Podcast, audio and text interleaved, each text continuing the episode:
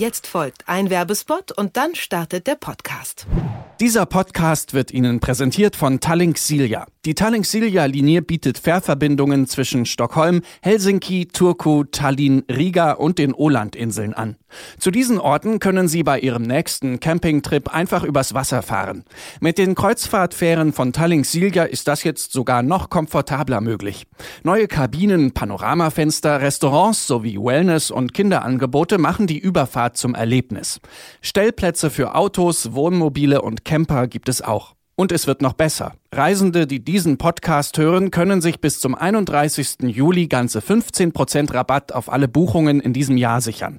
Einfach beim Bezahlen den in den Show Notes angegebenen Rabattcode eingeben. TS134563. Alle Angebote finden Sie auf tallinksilja.de. Abwesenheitsnotiz. Der Reisepodcast von Detektor FM.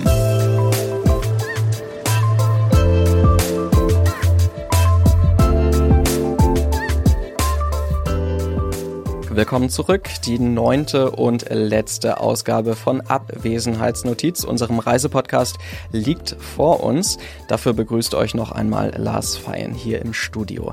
Was wir heute vorhaben, das verrate ich euch gleich. Vorher hören wir aber noch einmal rein in die vergangene Folge. Da haben wir nämlich mit Angela Misselbeck gesprochen. Sie betreibt das Blog unterwegsmitkind.com, schreibt auch Bücher über das Reisen mit Kindern und hat uns auch noch einiges über Langzeitreisen mit Kindern erzählen können.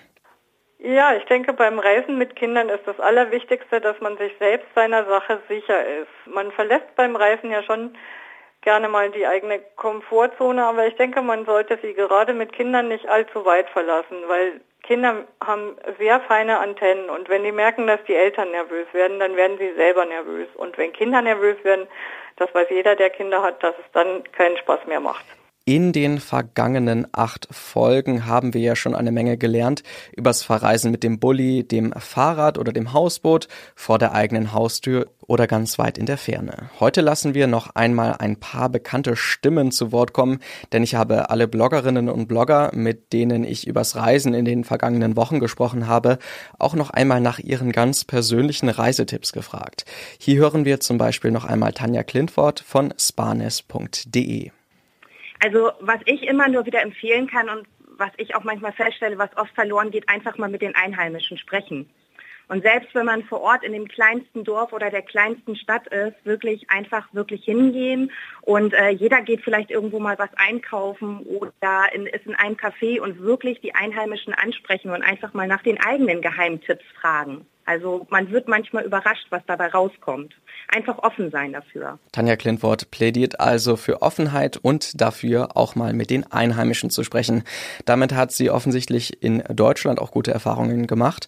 Das empfehlen uns aber auch Hermann und Kati. Sie betreiben das Blog bundumdiewelt.de und haben genau das Gleiche auch für lange Fernreisen als Empfehlung. Also für, was ich immer empfehle, ist mit offenem Kopf und offenem Herzen unterwegs zu sein und ja. unvoreingenommen vor allen Dingen. Und man, wenn man reist, es ist halt nicht alles wie in Deutschland und man sollte auch diese Vergleiche einfach lassen und einfach ja, alles Länder so nehmen. Genau, einfach alles nehmen, wie es kommt. Und wir haben das gemerkt, wenn man wirklich mit einer positiven Aura und mit einer positiven Ausstrahlung unterwegs ist, dann passieren wirklich die verrücktesten Dinge. Ja, so empfangen dich halt ja auch die Leute. Ne? Genau. Ne? Wie sagt man so schön, so wie es in den äh, Wald hineinruft, so schallt es auch wieder hinaus. Ja, ne? und das ist so abgedroschen, wie das klingt, ja. aber es ist tatsächlich so ein bisschen so. Ne? Und eine negative Aura wird halt auch von jemandem wahrgenommen, der die Sprache nicht spricht. Ne? Also wir können wirklich nur empfehlen, mit offenem Kopf und offenem Herz die und Welt zu bereisen. Eins möchte ich noch sagen, auch ja. wenn das jetzt vielleicht ein bisschen äh, konträr zu unserer äh, Reise steht, ist, äh, man sollte sich nicht allzu viel im Internet äh, informieren. Stimmt. Weil im Internet ist äh, sehr viel Quatsch, äh, der so vor Ort dann einfach nicht mehr eintrifft und ähm, ja. Das haben wir auch schon gelernt. Also nicht wir, so viel wir, mit ja. Internet und vor allem diese großen Bewertungsportale oder sowas, das kann man getrost beiseite lassen. Das stimmt das stimmt. Ja. Unser Tipp ist halt immer den, den Flug buchen und die erste Unterkunft und, und dann, dann, den Rest und dann mal schauen, vor Ort. was passiert. Ja. Genau. Erstens ist es billiger und zweitens hat man bessere Angebote und man kann Privattouren buchen ohne Massentourismus um sich herum. das wäre unser Tipp. Ganz minimalistisch läuft es offensichtlich dann auch bei Inka Schall. Mit ihr habe ich übers Hausbootreisen und über Bulli-Reisen gesprochen und sie empfiehlt uns eine gezielte Planlosigkeit. Sich nicht zu viel Plan macht das merke ich auch immer wieder an den Lesern von meinem Blog. Die wollen immer ganz viele Einzelheiten sehr genau wissen. Und das finde ich ein bisschen schade. Ich bin schon gereist, als es noch nicht das Internet gab. Und ich versuche das heute eigentlich auch, dass ich mir immer nur ein paar Punkte vornehme und dazwischen aber offen bin. Und ähm, je langsamer ich reise, umso mehr nehme ich das dann auch wahr und auch auf und bin eben auch offen für Geschichten, die man am Wegesrand findet. Und wenn man nur so einen Plan hat und dem folgt und dann auch noch sehr schnell vielleicht reist, dann hat man zwar hinterher eine tolle Checkliste abgearbeitet, aber hat eigentlich viel weniger von, von dem Land oder dem Ort irgendwie mitbekommen. So also Inka Schall von blickgewinkelt.de. Damit ist sie übrigens nicht alleine als Reiseminimalistin hier unter unseren Gesprächspartnern. Auch Christoph Hermann gehört dazu. Er schreibt in seinem Blog einfach bewusst nicht nur übers Reisen, sondern über Minimalismus allgemein. Für ihn gilt einfach weniger, ja, weniger sich vornehmen, also weniger planen, weil das ist eigentlich so mein Gefühl oder mein, meine Betrachtung, dass äh, die Leute tendenziell weniger Zeit haben und sich weniger Zeit nehmen fürs Reisen, als ich sage jetzt mal vor 20, 30 Jahren. Das mag verschiedene Gründe haben, aber ich, ich sehe es zum Beispiel bei der Alpenüberquerung Salzburg-Triest, die ich ja da ähm, kreiert habe und es Wanderführer geschrieben habe. Da bekomme ich halt sehr oft Anfragen. Also das ist, das ist eigentlich eine Tour für vier Wochen. Also wenn man von über die Alpen laufen will auf dieser Route, braucht man 23 Tage, um die Alpen zu überqueren und dann nochmal fünf Tage bis zum Mittelmeer und nach Triest. Das heißt, das sind eigentlich vier Wochen, die man braucht. Und es ist schon ein relativ straffes Programm. Und ich bekomme sehr, also es ist eigentlich die Frage, die am meisten gestellt wird, die ich per E-Mail oder in Kommentaren bekomme, ist die, ähm, ob man das nicht auch in zwei oder in drei Wochen machen kann also sich weniger vornehmen, sagt Christoph Herrmann. Zu guter Letzt wollen wir noch von Marc hören. Er ist einer der Autoren des Blogs One Thing to Do. Eigentlich ist seine Reiseempfehlung, auch mal ohne Plan irgendwo hinzureisen, doch er schränkt diese Idee dann doch wieder ein bisschen ein. Ja, also was ich auf jeden Fall empfehle, ähm, gerade auch für Leute, die ähm, sich vornehmen, möglichst langsam zu reisen, ist trotzdem zu schauen, wie man ungefähr von A nach B kommt.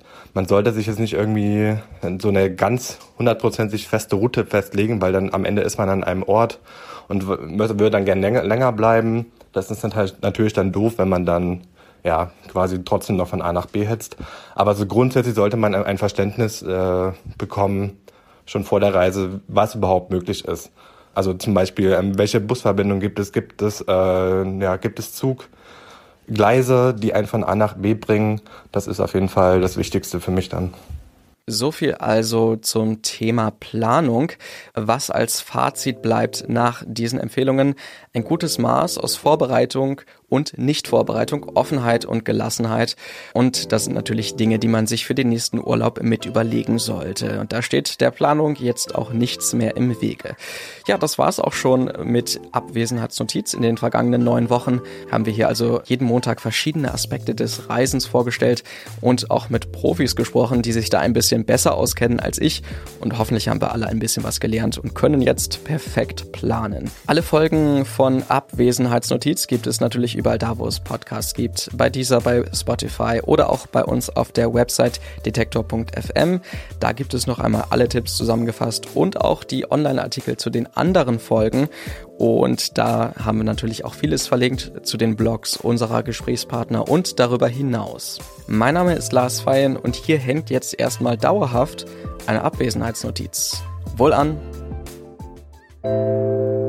Abwesenheitsnotiz, der Reisepodcast von Detektor FM.